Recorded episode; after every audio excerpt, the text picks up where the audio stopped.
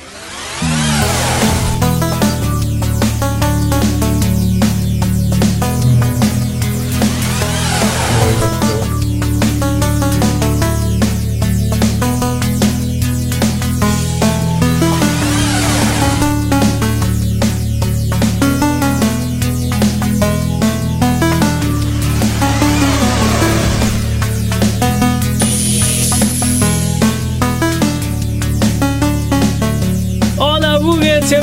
Bienvenidos a Sonido Boom, el podcast de Buget donde hablamos de los temas de videojuegos de la última semana, todas las semanas. Yay. Esta semana vamos a hablar de el GOTY 2022. Yo soy su anfitrión, Mane de la Leyenda, y el día de hoy me acompañan Jimmy Fresco Forens Muy fresco como siempre. y el poderosísimo Master Peps, el amo de los videojuegos. ¿Qué hay de nuevo? Dudes, eh, estamos de vacaciones. Casual. Así que esta semana no vamos a hablar de las noticias, eh, eh, lo que está pasando. Vamos a dejar eso para la siguiente semana, pero nuestra promesa es que siempre todos los lunes van a te- tener un episodio calientito para ustedes. Así que aquí estamos haciéndolo realidad. Llueve, trueno, relampaguee. Va a haber un episodio cada lunes. Así que esta semana hemos decidido hablar de cómo va el año, cómo va el... el El contendiente cuál- GOTY. ¿Cuál sería el... Si, si hoy se diera el premio del año, supongamos que los prestigiosos premios a Buget que año con año galardonan a lo mejor de la industria, se realizaran el día de hoy, ¿quién sería el ganador del GOTY? Stranger of Paradise. Obviamente Diablo Inmortal. Veo que amas el ah, caos. Diablo Immortal. Diablo Diablo Immortal. Inmortal, Perdón, definitivamente. Perdón. Acabó. retracto. Muchas gracias, nos vemos la próxima semana. ¿no? Dudes, ¡Chaos! ¿qué? Siento que tuvimos un, un inicio de año muy bueno y luego una especie de, de cráter ahí en medio, ¿no? El, año, el año comenzó, por ejemplo, con Pokémon Legend Arceus, ¿Mm? que eh, siento que cambió la fórmula de los juegos de Pokémon de... Gracias a Dios. vaya, Sí. vaya. Eh, tuvimos, por No lo ejemplo... suficiente si me preguntas. pero- Tuvimos, por ejemplo, el lanzamiento de Sifu en febrero y de eh, Horizon, Horizon. Forbidden West. Prácticamente, prácticamente una semana. Y luego la siguiente semana Elden Ring. O sea, boom, boom, boom. Un, dos, tres, combo, ¿no? Ni siquiera hubo suficiente tiempo de jugarlos todos. O sea, eh, Creo.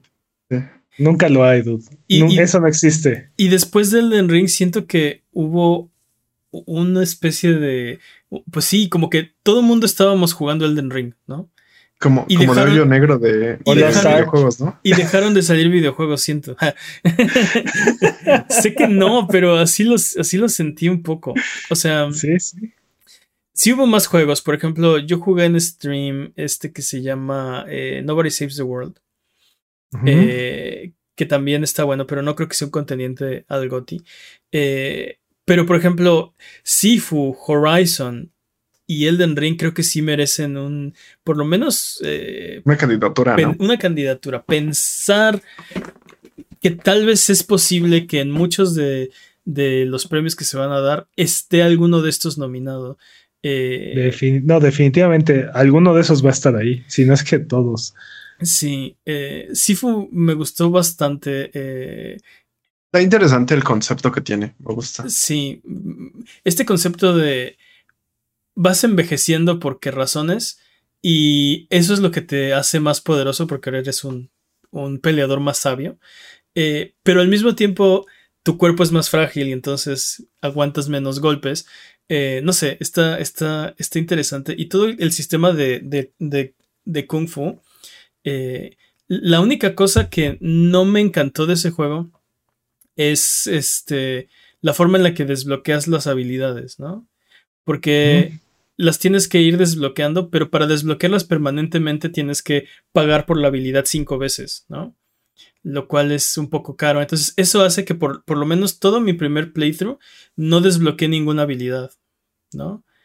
El grind es real. El grind es real. Prácticamente, sí, o sea, empezaba otra vez de ceros, este, y ya bien viejito, ¿no? Ya todo vejete y sin habilidades, pues así, así no está Pero- fácil, ¿no?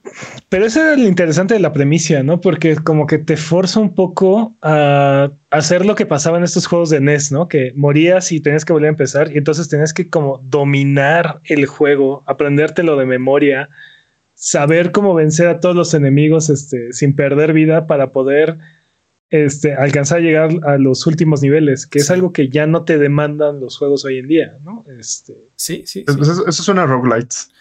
Eso, eso justo que dijiste suena a roguelites. Más o menos, porque un roguelite lo que pasa es que mueres y cuando empiezas de nuevo el mundo es completamente diferente, ¿no? Entonces Mm. Tienes que como que medio aprender cómo pasar ciertos niveles o ciertas estructuras, pero nunca es la misma, nunca es el mismo nivel exactamente, ¿no? Sí. O sea, hay, hay, hay cosas similares y así, pero E- Este, este sí, sí son los mismos niveles exactitos cada vez. Tiene elementos roguelite, eh, tiene unos este, como templos ahí donde rezas y puedes obtener ciertas bonificaciones. Y entonces, dependiendo tu, tu run, puedes hacer cosas diferentes, ¿no? Oh, en este run tengo más proficiencia con armas, o en este run tengo más barra de concentración, o en este run- así, ¿no? Pero no es un roguelite, definitivamente. Este, pero no sé, eh, eh, a la semana de haber salido Sifu salió Horizon Forbidden West. Y yo creo que Sí. Horizon es un, me- un mejor candidato que Sifu para una nominación a, a- a Game of the Year. Eh, No lo sé. ¿No lo sabes? No, no creo que mejor, creo que diferente. Sí. O sea, ¿tú Sí. crees que está al mismo nivel que Sifu? No, creo que Sifo tiene suficiente carnita, tiene suficiente propuesta para decir si soy un contendiente al Game of the Year. O sea, el, el punto con, con- con Horizon es que es técnicamente muy impresionante, ¿no?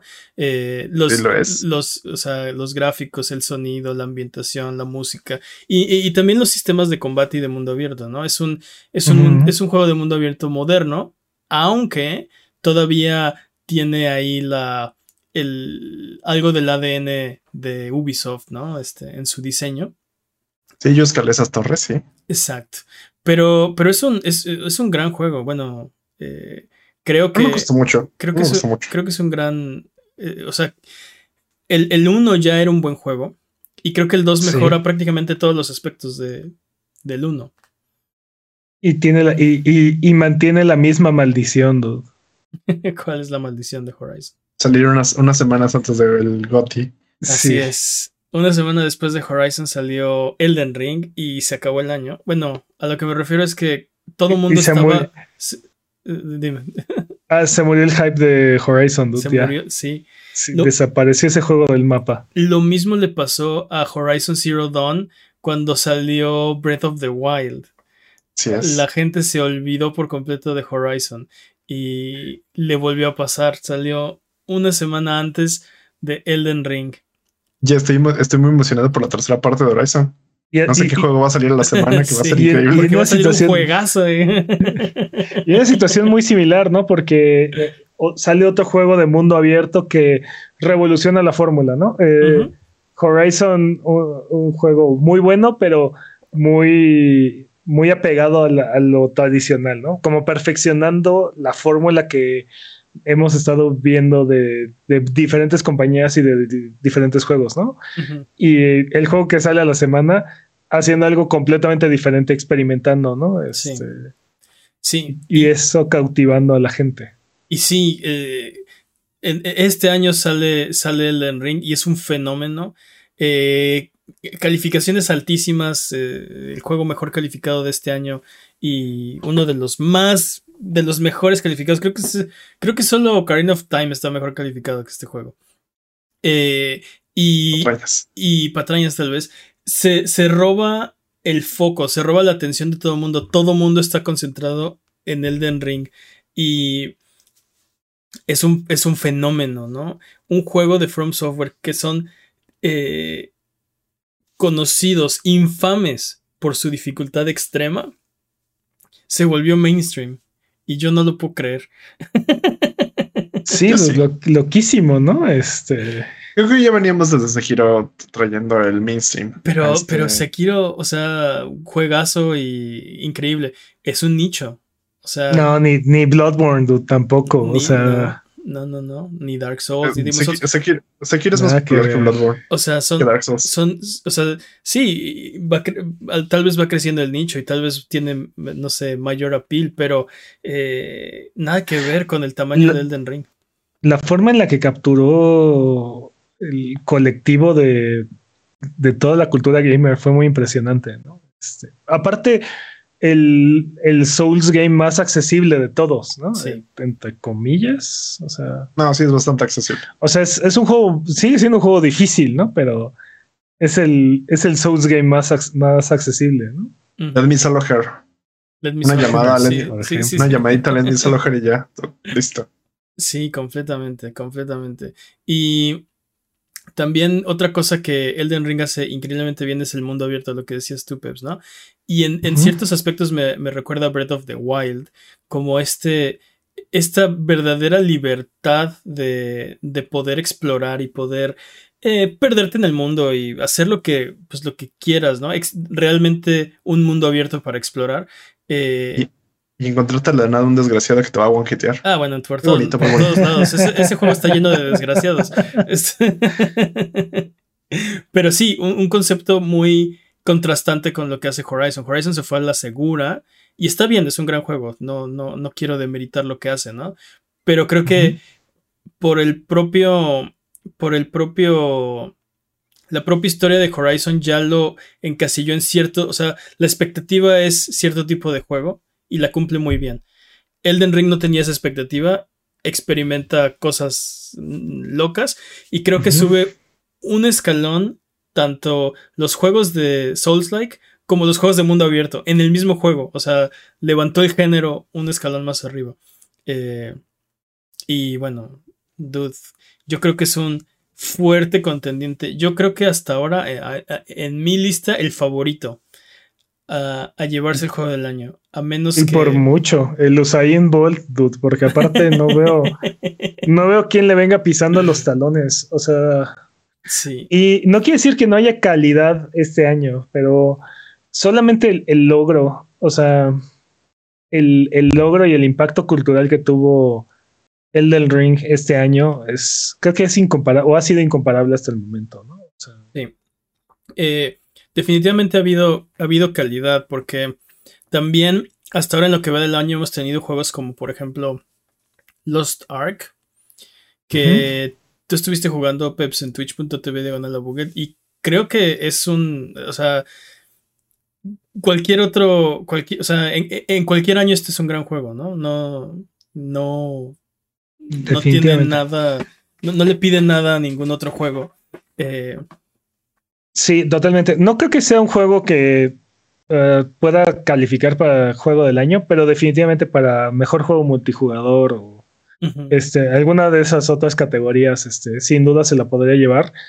Eh, y definitivamente uno de los MMOs más entretenidos y más dinámicos que he jugado. Este, y aparte free to play completamente. Y aparte- Entonces, sí, aparte free to play. Eh, también, por ejemplo, yo creo que un juego que va a estar ahí nominado y creo que para muchos va a ser mejor juego que Elden Ring es Tunic. Uf, definitivamente uno de los juegos más interesantes que he jugado.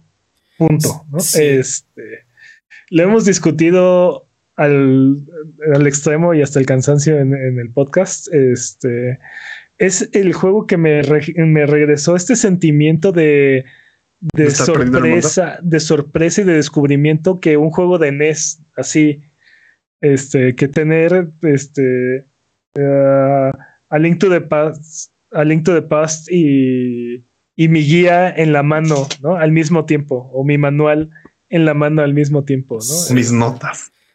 sí. y, Sí, estar no, y estar explorando y estar descubriendo el juego es, es muy impresionante cómo lograron eso, ¿no? Este, Sí. Sí, sí hay una magia. Y por ejemplo, hay, hay, hay ciertos juegos que me despiertan esa misma sensación. Me acuerdo, por ejemplo, eh, en, en Bloodborne hay una parte donde llegas a un castillo que se llama, creo que Kanehurst.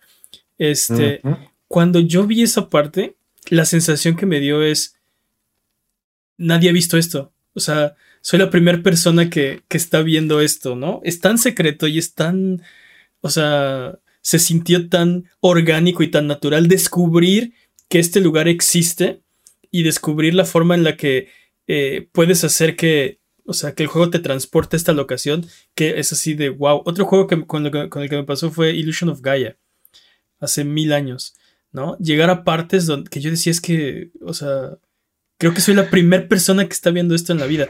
Y Tunic despierta esa sensación es de yo estoy descubriendo esto, ¿no? Nadie más, o sea, sí. soy un maldito genio, ¿no?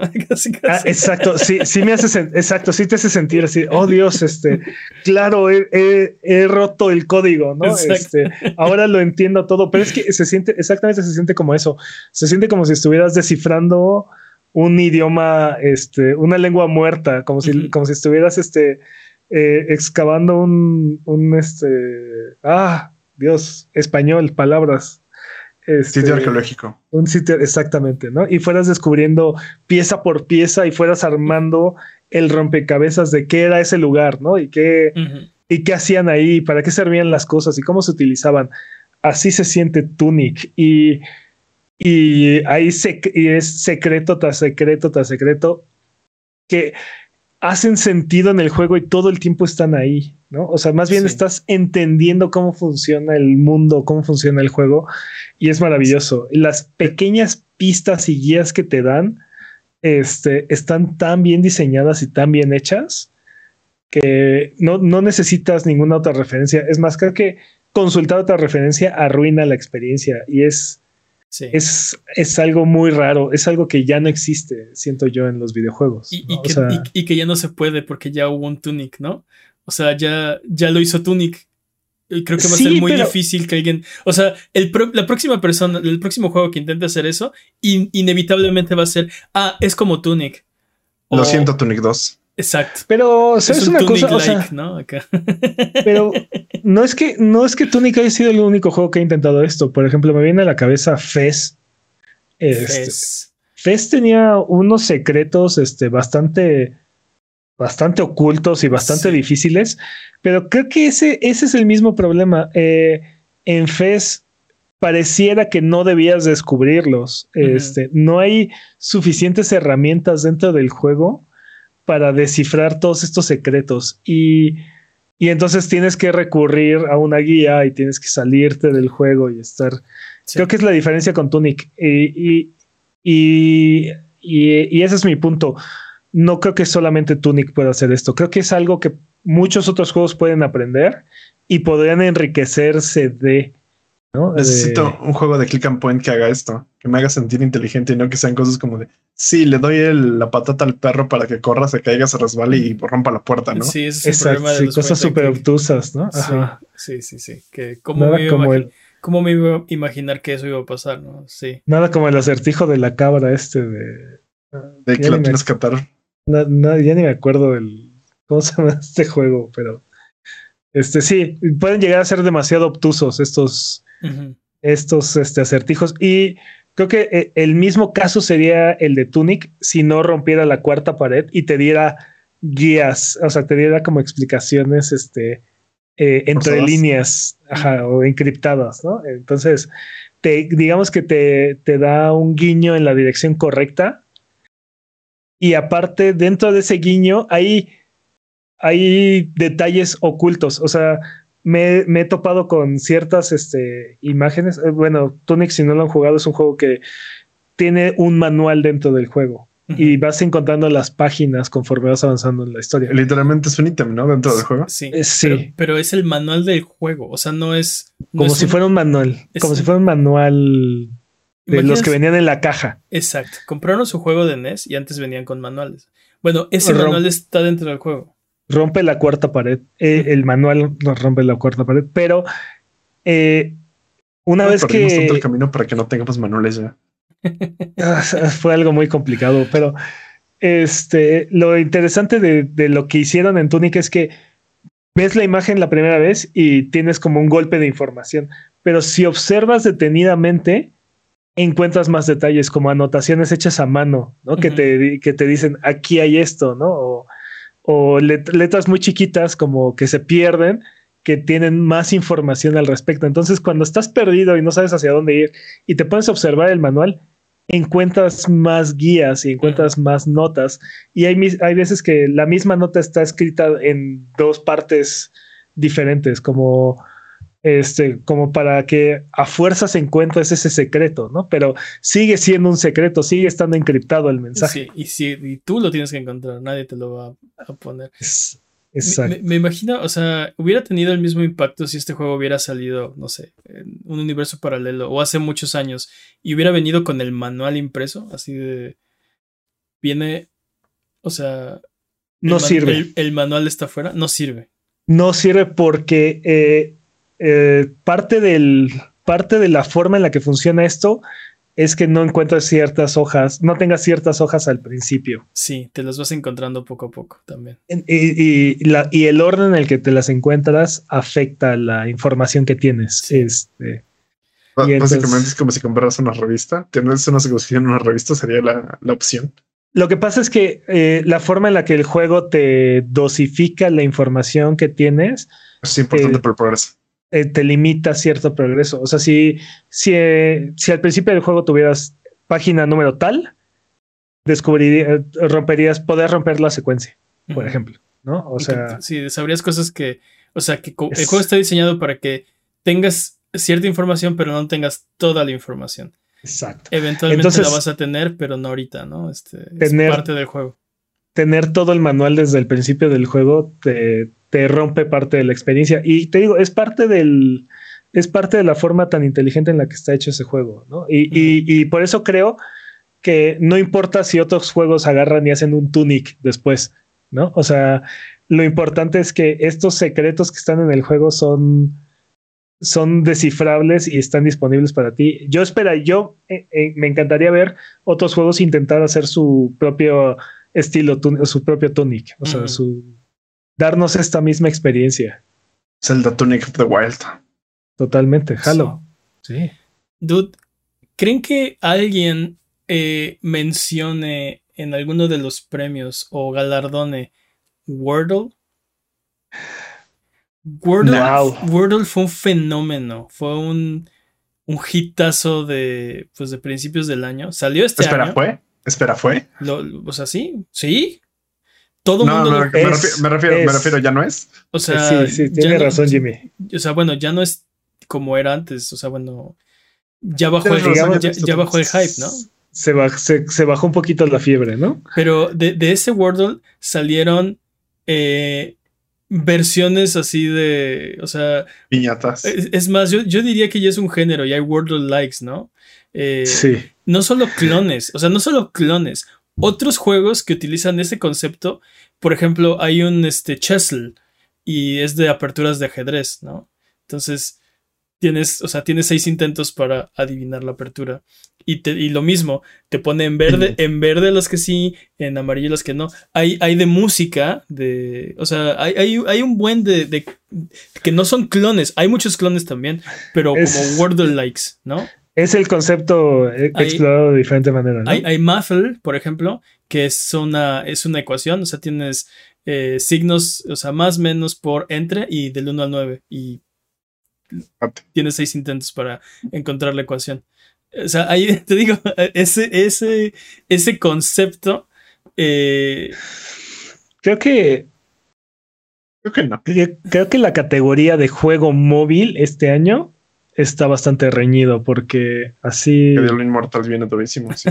o sea, sí, pero también está por ahí Apex Legends. Está. Ah. Han, habido varios. Es que no, es nuestro, no es nuestra especialidad, pero han habido muchos juegos este, móviles interesantes este año. Y no sé si Wordle sea el único, ¿no? O sea, no sé si Sí, o sea, Por, ejemplo, yo consumo juegos eh, muchísimo más en PC y en consolas que, en móvil, pero Wordle lo jugué en móvil, ¿no? Normalmente en mi teléfono los únicos juegos que tengo son onogramas y ya. Es todo lo que tengo en mi teléfono. Y Wordle sí lo jugué, ¿no? O sea, no es mi, no es mi, tipo de, videojuego. Y, y, Wordle no solo lo jugué yo, que me gustan los videojuegos.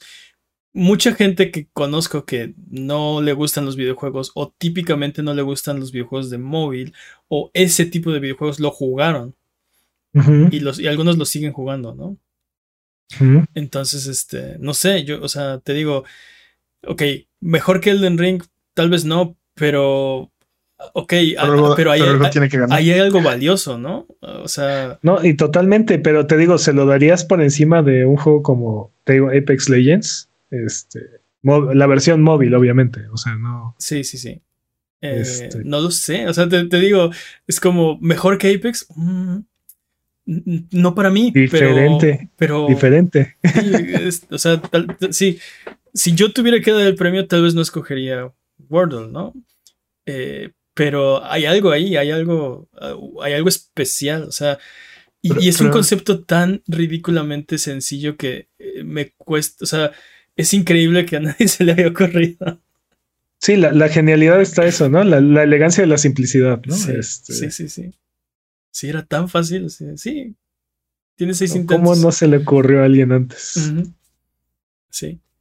Pues me gustaría ver, me gustaría ver qué contra qué compite, ¿no? Definitivamente Diablo Immortal va a estar en esa lista. No, creo que merezca ganar. No, porque Pero no, hay, en esa lista. Yo no creo que esté en esa lista. Eh, Así de eh, los racis de los videojuegos. Sí, exacto. El, juego peor calificado de, de la historia este, está nominado a juego del año de móvil. ¿Cómo? Un año lento. Oye, es diferente, es diferente. ¿Sabes qué otro La barra es diferente. ¿Sabes qué otro juego creo que debería estar ahí en lista de, de Gotis? Eh, eh, por lo menos en la categoría de multijugador, Shredder's Revenge.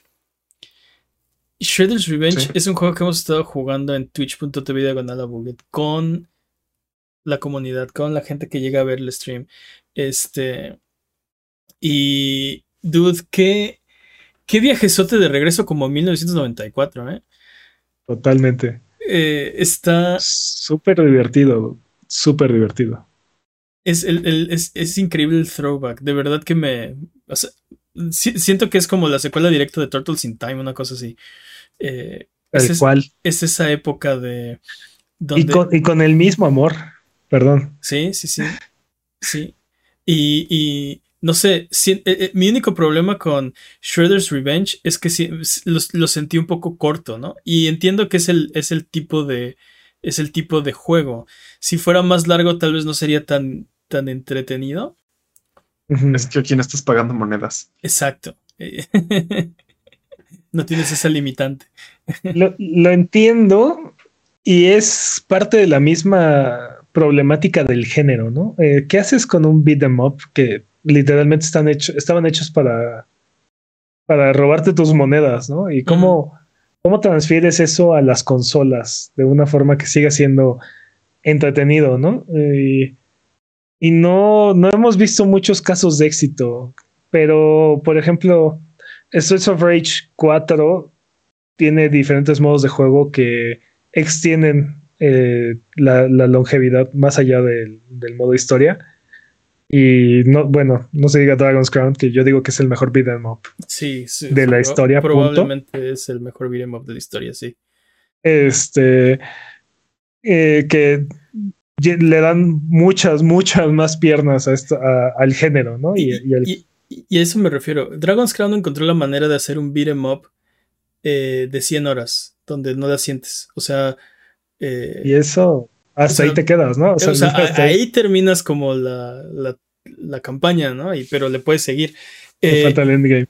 Y, y, Shredder's Revenge, pues es una experiencia de unas 3, 4 horas, ¿no? Y tiene su rejugabilidad, pero no vas a llegar a las 30, ¿no? No vas a llegar a las 20, tal vez. Y te digo, le falta. jugar con todos los personajes y perfeccionarlos. No, pero por ejemplo, eh, Streets, of, Rage eh, implementó una especie de calabozo aleatorio donde este, vas consiguiendo perks, como una especie, convertirlo como una especie de roguelike, ¿no? Y, es infinito, ¿no? A ver cuántos niveles aguantas. Este. Eh, y creo que este juego podrá tener algo similar, un, modo que complemente que complemente la historia, aparte del, del, modo de historia que está bastante bien y el arcade, que es el modo historia simplificado. Este, creo que podrían hacer algo parecido para, para extender la vida del, juego, como dices. Sí, sí, sí. Sí, como dices, algo así acá, eh, calabozos aleatorios que también lo hizo Dragon's Crown. Y también eh, algo que le daba también longevidad a otros juegos es como el equipo y el loot, ¿no? Que podías obtener. Este, sí, estoy, sigo hablando de Dragon's Crown. Sí, eh, pero... no, hay otros, juegos como Dragon's Crown. No, pero sí, o sea, te digo, Dragon's Crown solucionó ese problema de cómo hago que este sistema, que es, o sea, normalmente es de juegos de Arcadia, juegos que no, o sea, no son tan largos, ¿cómo lo hago interesante 100 horas? Y lo logra, ¿no? O sea, te digo, como dices, en 100 horas todavía ni siquiera, o sea, ahí empiezas el endgame y quieres seguir jugando, no quieres parar. Ese es el punto de... Eso es, O sea, un videojuego bueno es ese que no quieres parar de jugar. Y Dragon's Crown es, uno de esos. Este, este juego no tiene las piernas para llegar a eso. Otro de los problemas del, otro de los problemas del género que resolvió Dragon's Crown es cómo balanceas la dificultad con las vidas. Sí. Y, y, y Dragon's Crown encontró una solución así maravillosa. Este, ¿Qué es? Eh, ah, los, continuos cuestan dinero.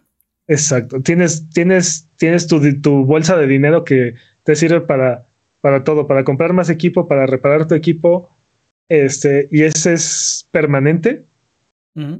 O sea, cada vez que sales a aventura lo, acumulas, o cada vez que juegas un mapa lo acumulas. Es persistente, ¿no? O sea, es, una. vas acumulando dinero. Este, y con eso eh, valúas tu loot, este, compras loot nuevo, lo, lo, reparas, todo, lo ocupas, ocupas el dinero para todo. Pero cuando, cuando entras a un calabozo tienes dos vidas y si necesitas un continuo, al principio son muy económicos y poco a poco se va incrementando exponencialmente el, costo hasta que es impagable. Hasta que o sea, te acabas, te acabas tu dinero. Y si pasa, que es lo peor. sí, lo hicimos muchas veces aparte. Y a farmear. Sí. Entonces, exacto. Entonces tienes que decidir o mato aquí este run, o sea, o mato esta, acepto mi derrota y ya, aquí lo dejo, o me gasto todo mi dinero para, para ver si lo logro pasar, ¿no? Sí. Este, es, es, una de las mecánicas que implementó ese juego para, para, decir, para, ver, para ver cuántas, o sea, cómo valoras la dificultad contra las vidas, ¿no? y los continuos. De, de, verdad que cuando decimos que es el mejor beat'em up que se ha hecho, es que es el mejor beat'em up que se ha hecho. Resuelve muchos problemas de, del, del, género, ¿no? Como la exploración. todos. Sí, sí. Este, Resuelve todos los problemas del género, así. Y, y, y, la trama te hace, o sea, no sé, es, es, una, es una genialidad. Este no es el podcast de, de, Dragon's Crown. Deberíamos hacer un podcast especial al respecto, porque es un juegazo. Hay demasiados podcasts especiales que no hemos hecho. Pero bueno. Es, muy difícil, es muy difícil comparar un beat'em up nuevo, perdón, es muy difícil no comparar un beat'em up nuevo con Dragon's Crown, porque siempre se siente que se quedan cortos o que les falta ese algo. Y lo mismo pasa con este, aunque Shredder's Revenge tiene muchas ideas muy innovadoras y muy interesantes.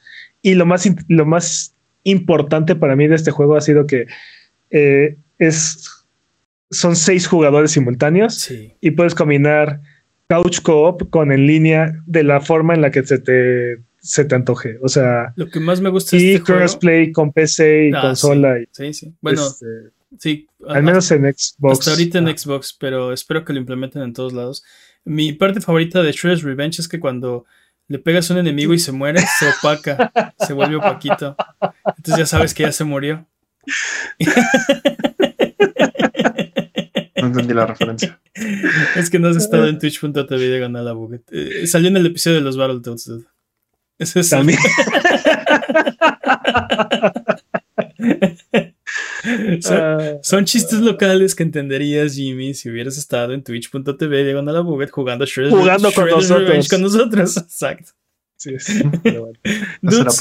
nos falta algo de mencionar. Gotti hasta el momento. Eh, se me ocurre, por ejemplo, Kirby and the Forgotten Land. No lo he jugado, pero siento que es lo más lo mejor que le ha pasado a Kirby desde Kirby en el Super Nintendo. Yo creo que va a ser, va a estar nominado para el mejor juego del año de familiar o el mejor juego del año de Nintendo, porque siempre esa categoría la inunda Nintendo. Yo sí lo jugué y te puedo decir que sí, sí es lo mejor que le ha pasado a Kirby, pero tampoco es el gran acá super avance. O sea, es algo que Kirby no había hecho, pero es algo que se ha hecho mucho, ¿no? Eh, otro que se me ocurre que para redondear la lista, Gran Turismo 7.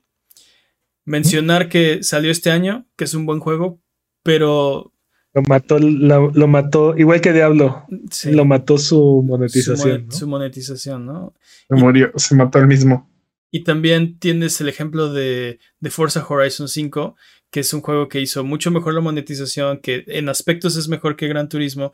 Este, y salió hace muy poquito. Entonces tienes la comparación ahí directa y dices, ok, sí, Gran Turismo tiene, tiene cosas muy valiosas, pero no es tan innovador, no es tan bueno. Pudo haber sido mejor si hubieran cambiado unas cosillas, ¿no?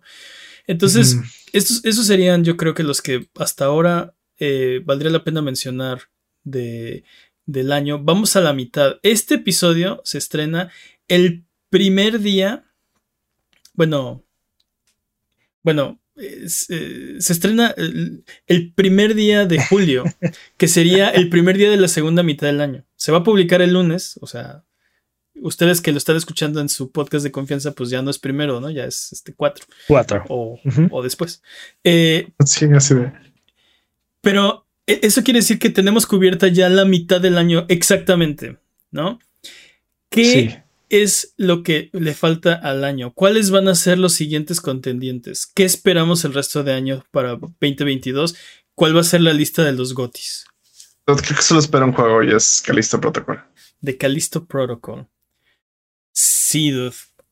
Aunque yo te diría que eh, muy probablemente va a ser un. Se retrase. No, no, no creo que se retrase. Espero que no se retrase. Este, creo, que, no. creo que no va a tener el apil de otros juegos eh, de, este año. Pero espero que sea un juegazo. Espero que este, este juego sea lo que yo quería que fuera Dead Space 3, ¿no? Lo que todos queríamos. Que era Dead Space 2, pero con esteroides, ¿no? Creo que sí lo va a lograr. Entonces, creo que sí lo va a lograr. Creo que sí va a jalar gente que no, nunca ha jugado esta clase de juegos y van a quedarse así con cara de. O sea, ¿por qué no tuvimos esto en Dead Space 3? Exacto. Quiero un juego que sea tan terrorífico que que contemple sinceramente la, necesidad de jugarlo con pañal o no. Así de, eso es lo que quiero, eso quería de Dead Space 3, ¿no? Dead Space 2 es uno de, en ese momento que lo jugué, y creo que hasta la fecha, de hecho, es el juego que, más miedo me ha dado, ¿no? Más terrorífico que he jugado. Eh, y yo quería que Dead Space 3 fuera peor, ¿no? O sea, bueno. Sí está bien creepy, la verdad. No, y. creo, que me, dio más miedo el 1 y siento que el 2 está más. Eh, fíjate que el 2 me, dio menos miedo, pero me gustó más. Es una sensación diferente. No, a mí sí me, sí me dio más miedo. Y aparte porque como por la trama ya de repente, o sea, los, los jumpscares podían venir en cualquier momento. Eso es siempre, ¿no? Pero en, en, el Dead Space 2 era todavía más porque el personaje, por spoilers que no voy a revelar, de verdad en cualquier momento este, le podía venir el jumpscare. No, no, no sé cómo decirlo sin spoilerarles el juego, pero. Sí, básicamente estaba diseñado como para que no te lo esperaras los jumpscares. Pero digamos que la, específicamente, ¿no? no, solo los cutscenes, específicamente ese juego tiene un diseño que es. Dijo la psicosis. pero, pero, pero continúa. E, específicamente era como si tú te quedas quieto mucho tiempo en un área, aparecen enemigos porque yo lo. El juego está diseñado para que si de repente vas por un área que crees que ya está segura, te parezcan enemigos. E, eso también pasa en el 1, ¿no? Eso no pasa en el 1. No está diseñado, o sea, hay zonas seguras. Zonas en las que cuando pasas por ahí. los dos juegos, ya una vez que entiendes cómo están diseñados, ya este, sabes. Ah, sí. Sí. Es que. pero zonas seguras. Yo me acuerdo que varias veces me, en el 1, varias veces me atacaron mientras estaba yo. Pero eso es eh, pero hay una cantidad limitada de enemigos. En el 2 no. En el 2 lo crea el juego porque yo lo. Mm, eh, eso sí. Interesante. Eso sí. Digo, o sea, si no matabas a, digamos, si había tres enemigos en esa zona y matabas a 11, sabías que faltaban dos. Y no aquí de repente estás como, ah, sí, ya maté a todos. No, te cae uno. Si te, si te relajas, te cae uno. Pues no, no sé, no sé qué va a ser Calisto Protocol, hasta ahora lo que ha mostrado en los trailers se ve muy bien. Y, Muy mal. Y te digo, se ve muy mal, exacto. Sí, sí, sí. Eh, Lo cual, es, lo cual es deseable para ese tipo de juego. Eh, no sé, te digo, espero. Si, si me da vibras de Dead Space 2, Dead Space 1, creo que la lleva de gane, ¿no? Ahora. ¿Recuerdan, ¿Recuerdan esa, esa escena en la que nosotros decíamos ¿qué prefieres Silent Hill o este Resident Evil? Y creo que si metes Dead Space, jamás nadie va a decidir optar por Dead Space. Sí, es- es- o Calisto Protocol en este caso. Sí, exacto. Nadie, exacto. Nadie escogería por voluntad propia Dead Space. Eh, lo, lo que me preocupa de Callisto Protocol es Crafton. eh, desgraciadamente. Este. Espero que. Espero que lo hagan bien y que dejen a, a la franquicia de Callisto Protocol florecer y ser su propia cosa, ¿no? Porque sabemos que la querían atar a PUBG, por ejemplo. Y Sí, luego- pero también, también es como decir que lo peor de Dead Space es EA. También, sí, pues sí, eh, tienes- eso fue lo que Tienes mató toda Dead la Space. razón. que- Eso fue lo que mató Dead Tiene- Space. Tienes toda la razón, pero creo que en este caso en particular, creo que mientras esté en las manos del estudio que lo está desarrollando, creo que va a estar bien. Dudes, eh, yo el juego que estoy esperando, creo que con más ansias, es eh, God of War Ragnarok. Pero el segundo sería Cult of the Lamb, dude. Uh, Cult of the Lamb. Cult of the Lamb siento que me. me Gotti, ya, vámonos. me habla, me habla en un nivel como muy directo, así de. Te- este, sé que te gustan estos videojuegos, así que los puse todos en el mismo videojuego y ahora tenlo, ¿no? Así. Sí, esa cosa es heroína pura. Este, tengo muchas ganas de jugarlo. Me llama mucho la atención como todo el sistema de, de como de town building, ¿cómo se, cómo se diría? Como de, administración de tu pueblito, de tu culto. Eh, me interesa el, el aspecto de roguelite, de los calabozos.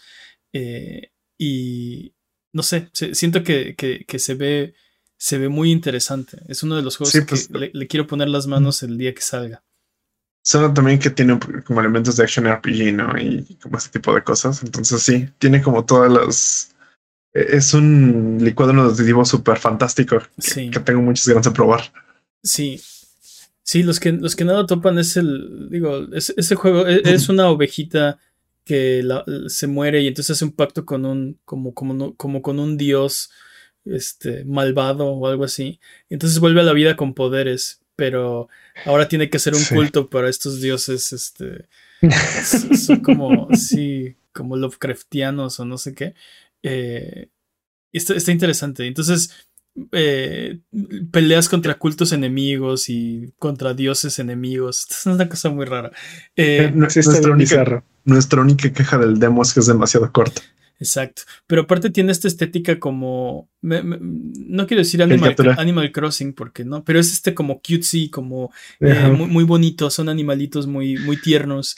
Este, haciendo, Como disonante a toda esta eh, situación. haciendo ¿no? cosas horribles, sí.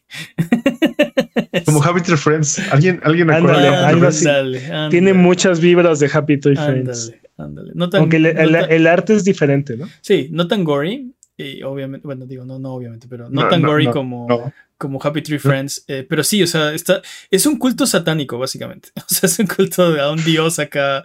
Este, Sí, sí. eh, pero son animalitos así súper tiernos. Creando un culto, entonces ya lo quiero jugar. Eh, esta semana vimos a Plague's Tale Requiem, vimos el, el tráiler extendido y lo hablamos en el podcast pasado. Que eh, no sé, siento que, que, que nos está dando, eh, bueno, a mí siento que me está dando mucho más de lo que yo esperaba de una secuela de A Plague's Tale. Eh, ¿Innocent se llama el programa? Sí. Y también creo que se ve bien. A Plague's Tale Requiem. Ah, sí, pero. Te sí, digo- sí, sí. O sea, que- No sé qué te referías al, a Requiem como Innocence y ya te iba a No, no, corregir, no. pero- Te digo que siento que, nos, que esta secuela, al menos en lo que a mí respecta, me está dando mucho más de lo que yo esperaba de una secuela de A Plague's Tale Innocence. Porque era un juego que a, pesar de que tenía mucha alma, mucho corazón y, como, eh, como, que se hizo con, con, cariño, no sé cómo explicarlo, eh, tenía muchas limitaciones técnicas. Se, veía así, podías ver exactamente dónde se acabó el presupuesto, ¿no? Así. las costuras se veían así exacto, como Exacto, pero, pero, aparte las, las costuras se veían bien en ese producto, ¿no? Era como de, ah, ok, lo entiendo. Exacto. Entiendo por qué las costuras tienen que verse, ¿no? E, entiendo por qué, exacto, entiendo por qué aquí hay parches, por qué las animaciones no están tan, no están tan bien hechas, por qué los modelos no son tan detallados, o por qué los escenarios, o, por, qué las ratas se comportan así y así, ¿no? Pero creo que si te quedaste con eso, te, enfocaste en las cosas incorrectas de ese juego, ¿no? Exacto. exacto.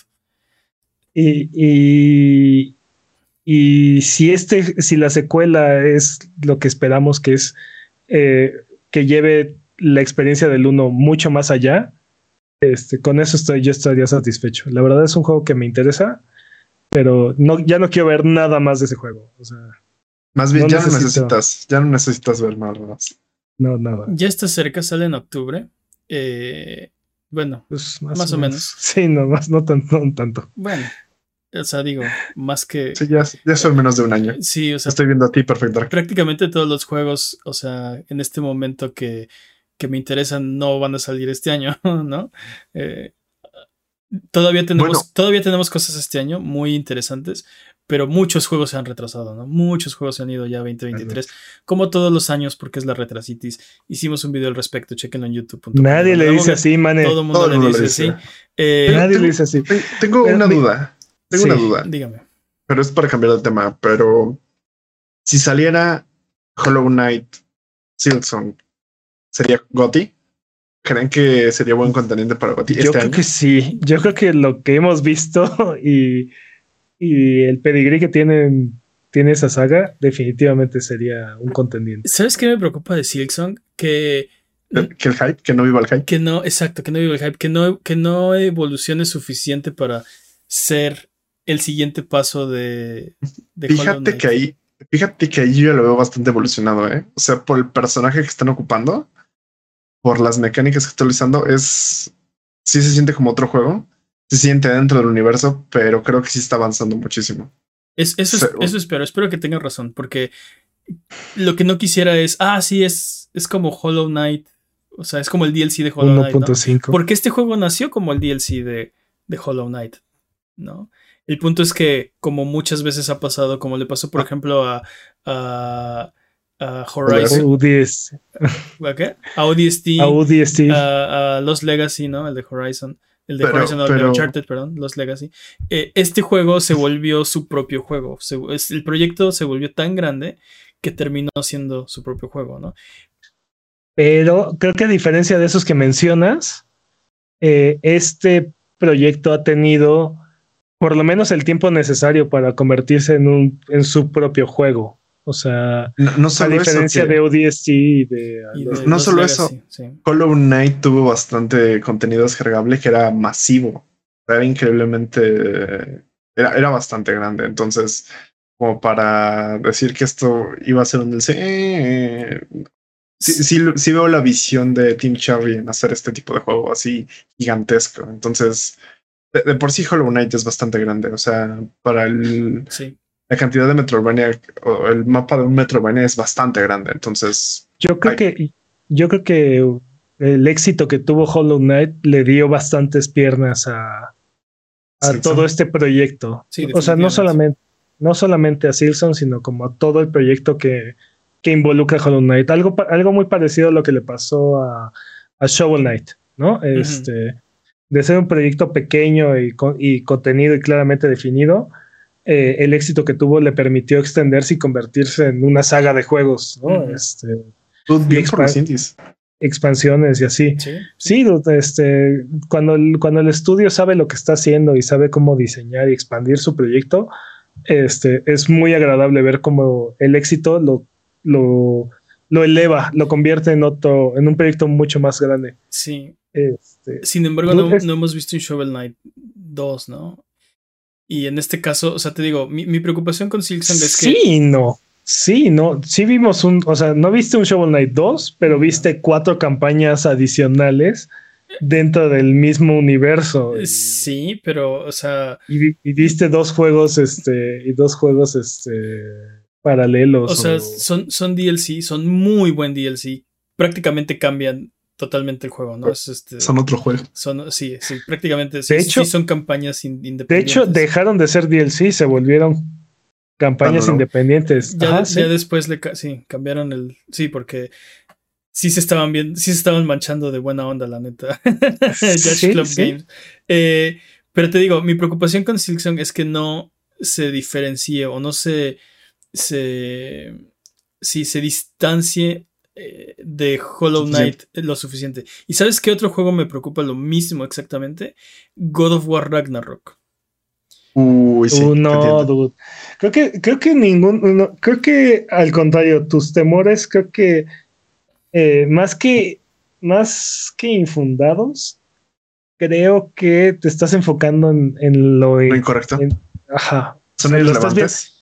No, lo estás viendo desde el, eh, el foco incorrecto, porque estamos hablando de extender esta historia Sí. o, de, o de darle conclusión en el caso de God of War, ¿no? Y, y solamente con lo que hemos visto en los trailers, creo que ha sido suficiente como para justificar no solamente la existencia de este juego, sino para tener hambre de ver lo que es lo que va a pasar. No. Eh, cuando vimos el trailer de God of War, eh, te- dije, algo muy malo tiene que estar pasando para que Kratos sea la voz de la razón. dude. Y Sí, aparte, y aparte no solamente eso, sino que sea haga sentido con el personaje. O sea, hemos visto cómo este personaje ha evolucionado tanto que no solamente es qué pedo con que Kratos es la voz de la razón, sino claro, obviamente Kratos es la voz de la razón en esta situación. dude. Este, lo cual es es este es es es historia pura, o sea, es crecimiento de personaje Sí. es, eh, o sea, creo que solamente eso justifica la existencia de No. God of War Ragnarok. muero de hambre por este juego. Me, me Sí, muero por jugarlo, por supuesto. A- a- el Chile queremos ver esos tiros que va a haber en ese Eh, juego. sí, ¿no? o sea, sí, o Es, sea, es que eh, sabemos que esta es la final de la, de la saga nórdica, ¿no? Entonces yo ya quiero ver el tiro de, de, de Kratos contra Thor, Kratos contra Odín, este... ¿Qué, qué más falta? Bueno, por ahí podría haber un, este... hay, hay quien podría decirte que no, no, no es su no es su guerra, dude, no sé. es- es- es- Este que no es Ay, ay, ahora la quiero jugar ¿No? todavía más. pero Este- e- eso es a lo que voy. Eso es lo que voy. Podría ser exactamente el mismo juego, nada más con, nada más con que nos den esos, esos pedazos de historia que nos hacen falta. Pero, no, pero no necesitas más. O sea, yo creo que yo creo que el gameplay es rey, ¿no? Y o sea, eh, eh, el, el primer pilar de No un videojuego de claro que sí. El primer No pilar de un videojuego, ¿cuál no? No, sí, totalmente, pero ¿qué le faltó a God of War Games. a God of War 18, 2018, para que me digas, no, God of War Ragnarok tiene que ser completamente diferente. No, no, no, no, no quiero que sea completamente diferente. Ent- o, o- o tiene que revolucionar la fórmula porque si no, ah, se va a quedar corto. Lo que, lo que me preocupa es que lo que me preocupa es que sea o- que no sea tan satisfactorio llegar a las partes de la historia que ya sabemos que queremos, ¿no? Porque obviamente queremos saber en qué acaba eso. Obviamente queremos, o sea, venimos por la trama, ¿no? Ya estamos completamente, ya, nos- ese juego ya, ya está comprado porque no me voy a quedar Mane sin, 20, no me voy a quedar Mane sin 20, saber. 22. Lo que me interesa es el gameplay. Mane 20, 22. Venimos por la trama. Pero te digo, el- ¿cuál, es, ¿cuál es el problema? ¿Cuál es el problema? Yo, yo creo que gameplay es rey, ¿no? El problema de God of War puede ser, lo que me preocupa es que no sea tan divertido o no sea satisfactorio los pedazos de gameplay para llegar a los pedazos de trama, ¿no? God of War 2018 es el, es el God of War más divertido Sí. por kilómetros, así, por kilómetros. Y, tuvimos seis o siete God of Wars que eran exactamente la misma fórmula y eran bastante entre- entretenidos y serviciales. bueno, cierto me preocupa que- Este- que, esto se sienta como el DLC de God of War. Ese- No, esa es mi preocupación. No Eh, creo que bueno, se eso se, eso se da por, por la duración. O sea, eso lo veremos en la duración del juego. Pero Creo creo, que que tu, creo que tu temor es bastante infundado. Creo que lo que va a pasar es que vas, al menos creo que va a pasar un poco como en Forbidden West. Vas a sentir que, ok, sí, sí están mejorando estas áreas, pero aún así siento que no, again, no se hizo, no hizo el brinco, ¿no? No se hizo como esta cosa, que no está mal, Pero creo que hay que mantener las expectativas bastante. Pero es que no necesitan, ya no necesitan reinventar la rueda. O sea, no, no, no, no. y reinventaron a Kratos completamente para God of War 2018. Pero justamente es el problema, ¿no? Tener esas expectativas de que tener esas expectativas de que va a ser otro cambio, ¿no? Esas expectativas creo que demeritarían el juego. Creo que deberíamos de pensar que sí, pero la conclusión. Creo que para este juego en particular no lo necesita. Pero para este juego en particular. El, punto es, o sea, siempre está la posibilidad de que el juego te decepcione. Y yo quisiera que este juego me diera todo lo que quiero. ¿Sí me explico? Sí, dice que, sea, que, que, sea mejor que el de Henry. Ya, por favor. Exacto. Exacto. O sea, es que es, es, un personaje con el, como dices, ¿no? Este, tenemos historia con este personaje. Eh, llevamos siguiéndolo eh, que como desde 2002, ¿no? Sí, décadas. ¿no? Mil, no, dos, ah, 2018.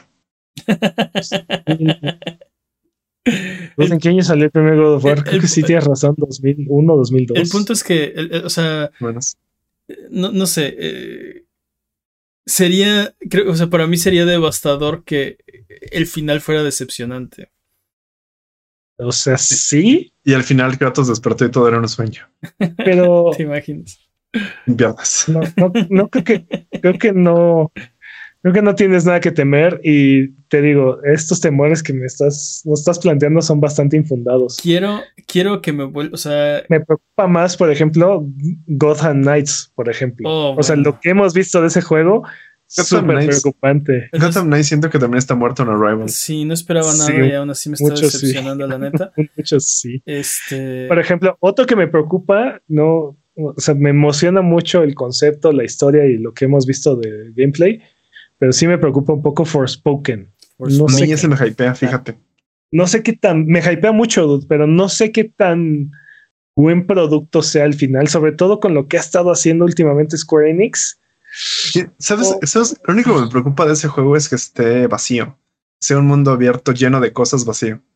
Algo así, o sea, hay muchas cosas que pueden salir mal y te digo, Square Enix últimamente ha sido bastante, bastante hit or miss, ¿no? Este, seguramente vamos a meter NFTs y eso lo va a catapultar a uno de los mejores ah, Sí, ya. Uf, con eso, dude, ya con eso. Juego del año. Elder Who. Elder, Who. Sí, Elden Who, exacto. Este, sí, Forspoken es una gran incógnita. Eh, porque desde que se retrasó ya no hemos visto nada. Y eso es como poquito, poquito preocupante. ¿Sabes que me preocupa que si se hayan retrasado por querer meter NFTs o este blockchain? No, creo. Mira, así como está Square Enix? bueno. Mira, otro juego que definitivamente no va a ser GOTI. Definitivamente no va a ser GOTI, pero estoy muy intrigado, tengo muchas ganas de jugarlo. High on Life. High on Life, sí, sí se ve bueno. Creo que estoy, de acuerdo contigo, creo que no va, no, no va a ser GOTI. Para nada. No lo hemos jugado, no ha salido, pero sí lo quiero jugar. Sí, claro que sí. Creo que hablando de juegos que quiero jugar, pero no van a ser GOTI, al menos eso pienso yo, Redfall. Redfall. Ah, no, lo, he dicho e insisto, ese juego necesita justificar su existencia. O sea, yo creo necesita, que no. necesita algo para diferenciarse de todos estos juegos este, de hordas de cuatro jugadores que están eh, de los cuales está plagados no solamente el mercado, sino Game Pass, por ejemplo, que es donde va a llegar directamente. Tienes un punto. Ah, Pero pues creo que, en este los zombies son vampiros y ya, ¿no? Sí, creo que hay un hueco ahí de este. de, Left 4 Dead. No, de Left 4 Dead. Pero ahí está, ahí, ahí está Back for, Blood. y está el, de, el de Aliens y está. Sí. O sea, no sé ni cuántos hay, pero hay un hay un montón. Y ahí viene también el de Warhammer, que también va a llegar directamente a Game Pass. Cierto. Es Dark Tides, creo que se llama. Sí. Y también creo que sale este año. O sea. el año pasado eran los vikingos, este año son los vampiros y aparte este, los tipos de Dead, muy bien. Sí, los, los, Dead Space son este año. Este, sí, no, definitivamente. Eh, no, no se ve mal, lo, lo, vi bien en el, en el, en el Xbox Bethesda. Pero sí, eh, la misma duda, ¿no? Ok, lo vamos a jugar, nos lo vamos a pasar padre y va a tener piernas como para justificar, eh, o sea, seguirlo jugando y seguir este... O, va a ser un, juego de, ah, lo probamos y eh, estuvo Le van a agregar, le van a volver Game as a Service, le van a agregar temporadas, va a ser este. ¿Cuál es la idea detrás de este juego? Dude? Yo No, creo que no- sí, dude. Va a tener historia, va a ser un juego como enfocado a la historia, va a ser como de. Va a ser como te digo, Game as a Service y grindea y juega el mismo nivel 80 veces para completar tu, tu build. No sé, no, no sé por dónde va, ¿no? Sí, no lo sé. No sé si así. Hablando de Grindr, este. Bueno, no tiene nada que ver con Grindr, pero me recordó este juego que dices que. que cómo va a ser eh, Overwatch 2. Eh, supimos que va a ser free to play. Sabemos que no va a tener ya loot, boxes. Y se van a enfocar más bien en, en Battle Pass. Siento que le falta algo, como dices, para justificar. O sea, y, y una, tienen muy buenas explicaciones que dar Blizzard, así de, necesito una buena justificación de por qué mataste Overwatch para hacer esta cosa. Pues ya dijeron que eh, Overwatch 1 se va a convertir en el multiplayer de Overwatch 2. O sea, va a morir también, o sea, va a terminar de morir Overwatch 1. Sí, El- va a completar su metamorfosis. Eh, Entonces, Pero- ah, o sea, quiero una muy, y tiene que ser una muy buena razón, porque lo que hicieron no tiene nombre, ¿por qué necesitaban hacer Overwatch 2? ¿Por qué mataron algo que ya era exitoso, que ya era... Ya tenía patitas. que ya era. O sea, Overwatch mató muchos otros juegos, muchos otros hero shooters. Incontables. Battle, eh, empezando por Battleborn. Este, Battleborn. Y, Sí, que fue el que salió al mismo tiempo. sí. Casi matan Rainbow Six. Bueno, o sea, Sí. Pero como. Battleborn, miles, porque cuando salió Overwatch fue el, el boom de los hero shooters, ¿no? Y, Sí. y Overwatch los, los, des- los destruyó a todos. Y luego Blizzard dijo: Mi trabajo aquí está hecho. Voy a matar. me voy, a me voy a matar mi Overwatch". planeta. Sí. Me voy a mi. Y Puchi se fue a su planeta, dude, así Sí. sin presupuesto aparte otra vez. Este. Y ahora vienes aparte- con Overwatch 2. Necesito, de, de verdad necesito una muy buena explicación de por qué eso fue una buena idea, por qué eso fue una buena jugada. Pero De hecho, aparte no, entiendo, no entiendo porque mataron su E-League, mataron. Pero, ¿sabes qué siento? todo. Que esto es este, que esto es este el juego de Bungie que se llama Destiny 2, All Over Again. Si necesitamos un 2 porque necesitamos vender más. Esa es la misma excusa que Pero tenemos aquí. hubieran vendido más si no hubieran matado. O sea, hubieran vendido más mismo, si lo- hubieran que- mantenido el juego. Estaba, estaba generando bastante. de- sí, pero a, Destiny eh, creo que sí ob- obligaron a Bungie a hacerlo. o sea, Exactamente lo mismo. Seguramente obligaron a los desarrolladores a hacer Overwatch 2. La diferencia es que Bungie era independiente y Blizzard, pues es Blizzard, ¿no? no, no, ajá, o sea, bueno, Bungie tenía un trato con, Con ellos, con Activision. Sí, con Activision, sí, sea. cierto. Sí, sea, eh, pero pero la, diferencia es que Destiny 1, Destiny 1 no tenía un verdadero sistema de monetización, no tenía, no tenía algo que, aparte de vender este, expansiones, no tenía algo más que le permitiera monetizarse. Pero Overwatch tenía todo resuelto. fue, so- son los padres, fueran los padres de, de las loot boxes y tenían un sistema que estaba funcionando bastante bien y vendían aparte skins este, premium. Sí. Vendían skins premiums en 5 dólares, 7 dólares, los de su equipo, de, de su liga de, de esports y todo eso. Y todo eso lo mataron nada más porque anunciaron Overwatch 2 y dijeron, desde de aquí a que salga el juego ya no van a haber nuevas este, actualizaciones. Esto es lo último que van a ver de, Overwatch. de Overwatch. Y de repente dos años y medio sin contenido. Dude, o sea, ¿por qué hiciste eso? Ve, ve el con- Ok, Dime, perdón. no, dime. No, ok, vas a retrasar Overwatch 2, entonces síguele agregando contenido a Overwatch, pero no nada más así mates todo. Ve el contraste con Among Us, ¿no? Among Us salió en 2018 y Inner Slot, que es el estudio, eh, anunciaron que iban a hacer Among Us 2, Dos. lo iban a mejorar, iban a hacer un buen de cosas, tenían planeadas. De repente en 2020, pandemia y lo que quieras, Among Us se hace un éxito, se hace un hitazo. Y lo que hace Inner Slot es mataron el juego que no ha dos. salido, ¿no? Mataron el juego que no sirve todavía en favor del juego que ya sirve. Y ve lo que han hecho con ese juego, ¿no? Lo han llevado a todas las plataformas, le han sacado expansiones, eh, han sacado versión de VR, han o sea, ya, eso ya, o sea, el problema de un videojuego es hacer que funcione. Ese es el gran problema, ¿no? Sí, y crear una audiencia y... Sí, o sea, Bungie lo hizo con Destiny, Inneslo lo hizo con, con Among Us, eh, Mediatonic lo hizo con Fall Guys, Blizzard lo hizo con Overwatch. Y eso es algo bien difícil. Pregúntale a Lawbreakers, pregúntale a, a, a Battleborn, este, no sé, pregúntale a Gigantic, pregúntale. Hay infinidad de juegos que salen con ganas de ser el próximo. Lo que quieras, Overwatch, el próximo LOL, el próximo. Lo que tú quieras, Among Us, y, se mueren. Pregúntale, a Juan, sí, sí. ¿Cómo le fue tratando de ser el nuevo, el nuevo Dota, no? Dota. Este. Entonces, así de, de ¿qué están haciendo? necesito una de verdad una muy buena razón de por qué. Hablando de, de hablando de 2.0 que no tienen razón de existir, ¿qué onda con Warzone 2.0? ¿Qué onda con Warzone Que debe de salir este año también. ¿Qué justifica la existencia de otro de otro Warzone independiente a Warzone 1? Yo creo, Las actualizaciones. Creo que tú en alguna ocasión diste en el clavo eh, Warzone 2.0 tiene un problema cada vez que se actualiza. 1.0. Digo, perdón, 1.0. Tiene problemas este, eh, cada vez que se actualiza. Y creo que es, es posible que no, no, tuviera solución. Y Warzone 2.0 es la solución. Pero ¿por qué?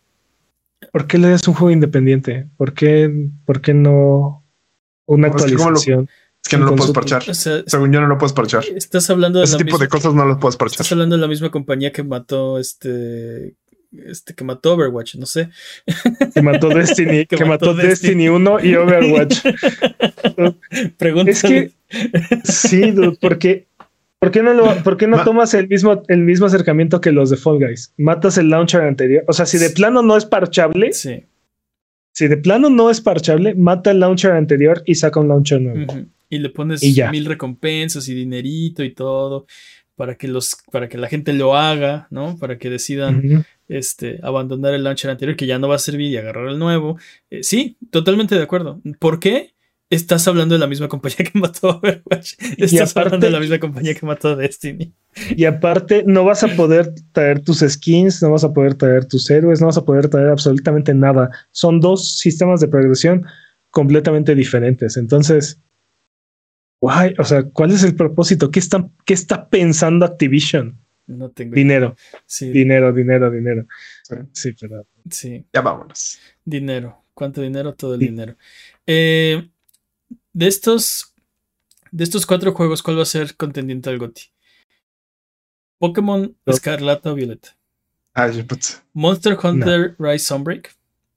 No. Hogwarts Legacy. O Digimon, o Digimon Survive. ¿Cuál de estos cuatro juegos que salen este año, que no han salido, va a ser contendiente al GOTY? Yo creo que Hogwarts tiene buenas oportunidades, ¿eh? Yo digo que Pokémon. Voy a mi pesar, pero. Pero no, yo digo que más bien Sunbreak. Sí, Sunbreak, Sunbreak es Sunbreak, dude. Definitivamente va a ganar algún, este, alguna categoría Sunbreak, pero. Quién sabe, igual y se lo dan a Pokémon, ¿eh? Si está en la misma categoría, creo que se va a ganar Pokémon. Me, me, gustaría sorprenderme y me gustaría que Digimon sacara algo. O sea, que fuera como de. Es mejor este Pokémon. Es mejor Pokémon Digimon que Pokémon. Y me gustaría que sacara algo, pero no lo creo. La verdad es que no. Estamos hablando del GOTI, ¿no? O sea, digamos, en sus categorías, probablemente todos estos, ¿no? Son. Por algo los. Por algo estamos hablando de ellos, ¿no? Eh, pero para GOTI, dice Peps que Hogwarts Legacy. Y ese creo que ese juego, creo que es la, de esta lista que les dije, creo que es la mayor incógnita, ¿no? Porque es el juego que se tiene que probar a sí mismo. Es el único de esta lista que, que no sabe, o sea, sabemos qué diablos. No sabemos qué diablos, ¿no? Como dices.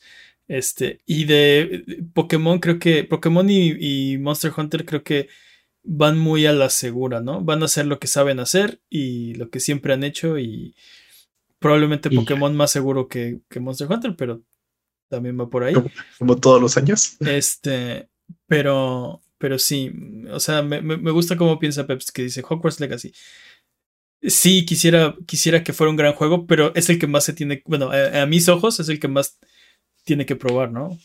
Sí, pero aparte creo que de todos estos es el que tiene más, este, Alto más perfil. atractivo en general. O sea, es el que va a alcanzar una cantidad más grande de audiencia, nada más por la franquicia. Y lo poco que hemos visto de este juego es suficientemente servicial como para cumplir la fantasía de muchos y lo que muchos han estado esperando por más de 20 años. Me, me- Entonces- me preocupa que, que hayan sobreprometido. O sea, digo, obviamente todo lo que dijeron que van a hacer va a estar ahí, pero no sabemos en qué forma va a estar ahí, ¿no? Entonces, por ejemplo, que, que- que Hogwarts esté vacío, que no sea, que no sea tan grande como, como parece, este, que el mundo esté vacío, que el combate sea este, flojo, que es, que es la parte que más me preocupa. El combate, lo que he visto, no me gusta. Eh, eh, Es muy probable que todo lo que dijiste suceda y de todas formas el juego sea no solamente un éxito, sino aparte algo, eh, va a tener como cierto impacto cultural por, te digo, porque, sí, por la franquicia. y porque es un juego que llevamos 20 años esperando, o sea, Ujú. ¿Cuánto ti- no hemos tenido un juego? Así como hemos tenido juegos de Star Wars que cumplen la fantasía de poder y nos llevan a, a ser este, un Jedi o muchas de estas este, cosas, creo que, creo que Harry Potter no ha tenido este juego. Y hubieron muchos intentos muy mediocres cuando salieron las películas al principio de los 2000 Sí. y se, y se acabó. Ujú. O sea, dejaron de haber estos juegos con licencia y así. Este, este es el primer intento en serio que no está relacionado a ninguna película ni nada, que creo que por lo mismo podría, podría ser muy, muy, muy revolucionario.